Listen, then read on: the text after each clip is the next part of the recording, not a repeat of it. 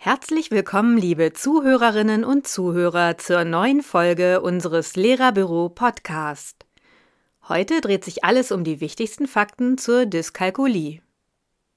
Eigentlich ist Julia eine gute Schülerin. Doch der Umgang mit Zahlen bereitet ihr große Schwierigkeiten.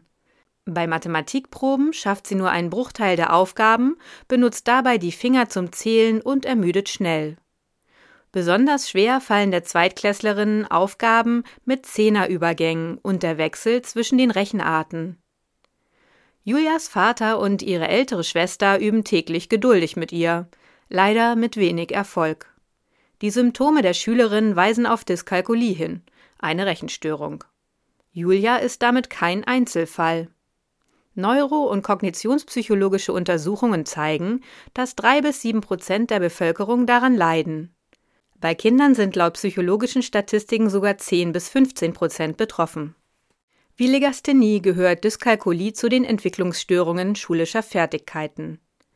Die mathematischen Defizite sind also nicht generell auf mangelnde Begabung oder Intelligenz zurückzuführen. Die Entwicklung der hochkomplexen, für Mathematik erforderlichen Hirnfunktionen erfolgt stufenweise über viele Jahre. Das erschwert es auch, eindeutige Ursachen für Dyskalkulie festzumachen. Störungen können überall auftreten, die sich dann potenzieren. In jedem Fall funktioniert bei Kindern mit Rechenschwäche die Entwicklung von Zahlenraumvorstellungen weniger gut. Neurowissenschaftler fanden heraus, dass bei Menschen mit Rechenstörungen die Gehirnregionen atypisch aktiviert sind. Und zwar weniger. Daraus lässt sich schließen, dass die Dyskalkulie teilweise durch Störungen in sehr basisnumerischen Fähigkeiten wie Schätzen, Vergleichen von Zahlen oder Mengenverständnis begründet ist. Beeinträchtigt sind vor allem die grundlegenden Rechenfertigkeiten. Das heißt, die Schüler und Schülerinnen mit Dyskalkulie haben Probleme mit der Addition, Subtraktion, Multiplikation und Division. Dadurch fehlen die Grundlagen für komplexere mathematische Aufgaben. Wir im Lehrerbüro unterstützen Sie bei der Unterrichtsvorbereitung.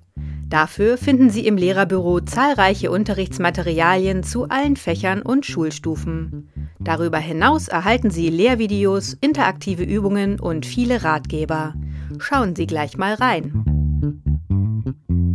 Was können Lehrkräfte machen, wenn sie den Verdacht auf Dyskalkulie hegen? Denn manchmal liegt einfach nur eine Rechenschwäche vor und nicht gleich eine Rechenstörung. Wenn es bei Schülern oder Schülerinnen Hinweise auf Dyskalkulie gibt, dann sollte das über einen Kinder- und Jugendpsychiater geklärt werden. Hier gibt es standardisierte Tests.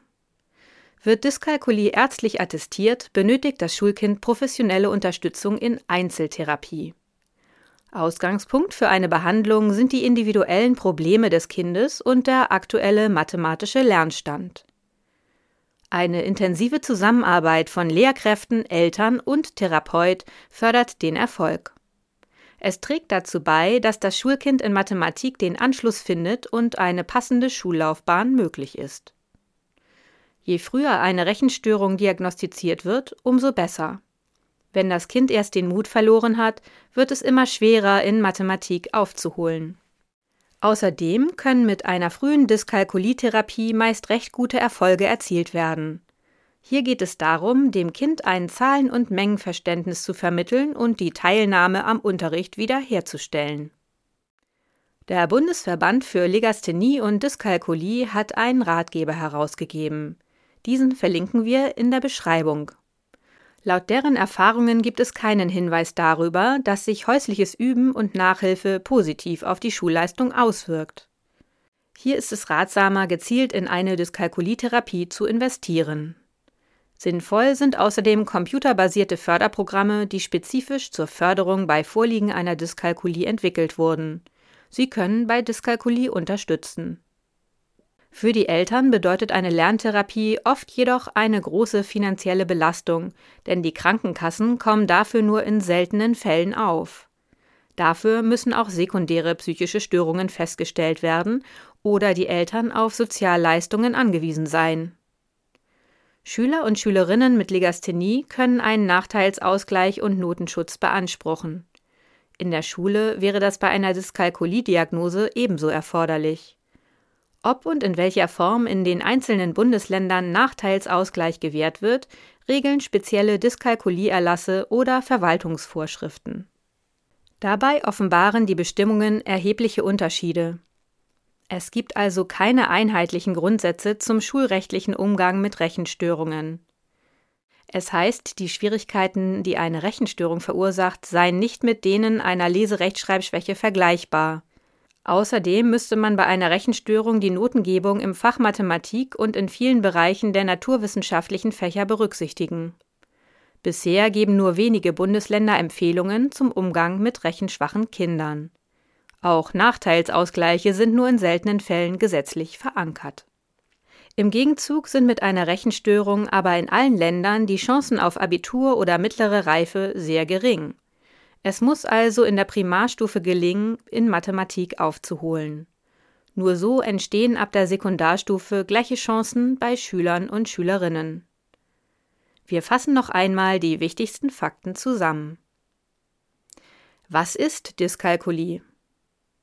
Es handelt sich dabei um eine Rechenschwäche im Bereich Mathematik. Woran erkenne ich, ob ein Schulkind unter Dyskalkulie leidet? Unter anderem bereitet der Umgang mit Zahlen diesen Kindern große Schwierigkeiten. Sie schaffen im Vergleich zu anderen Kindern weniger Aufgaben. Meist benutzen sie für die Lösung die Finger zum Zählen. Mathematikaufgaben ermüden die betroffenen Schulkinder sehr. Auch der Wechsel zwischen unterschiedlichen Aufgabenarten fällt diesen Schülern und Schülerinnen schwer. Bei einem Verdacht sollte die Diagnose über einen Facharzt geprüft werden. Wie kann man Kinder mit Dyskalkulie unterstützen? Die Betroffenen werden ihr Leben lang mehr oder weniger Schwierigkeiten mit dem Rechnen haben. Es lassen sich aber durch therapeutische Maßnahmen große Fortschritte und Erfolge erzielen.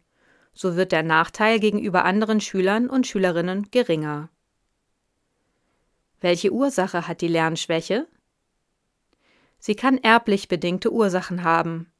Denn wenn ein Geschwisterteil unter Dyskalkulie leidet, liegt das Risiko für die Geschwister bei 10 Prozent. Es ist aber auch möglich, dass es ein Nebeneffekt von anderen Krankheiten ist. Dies ist noch nicht abschließend erforscht. Gibt es einen Nachteilsausgleich? Es gibt keine einheitlichen Grundsätze zum schulrechtlichen Umgang mit Rechenstörungen. Bisher geben nur wenige Bundesländer Empfehlungen zum Umgang mit rechenschwachen Kindern. Das war Ihr Lehrerbüro-Podcast zum Thema Dyskalkulie. Schauen Sie gleich in die Beschreibung für weiterführende Informationen und Links. Diese Ausgabe wurde gesprochen von Inga Marie Ramke mit einem Text von Martina Nikrawietz und unserer Redaktion. Bis zum nächsten Mal, Ihr Lehrerbüro-Team.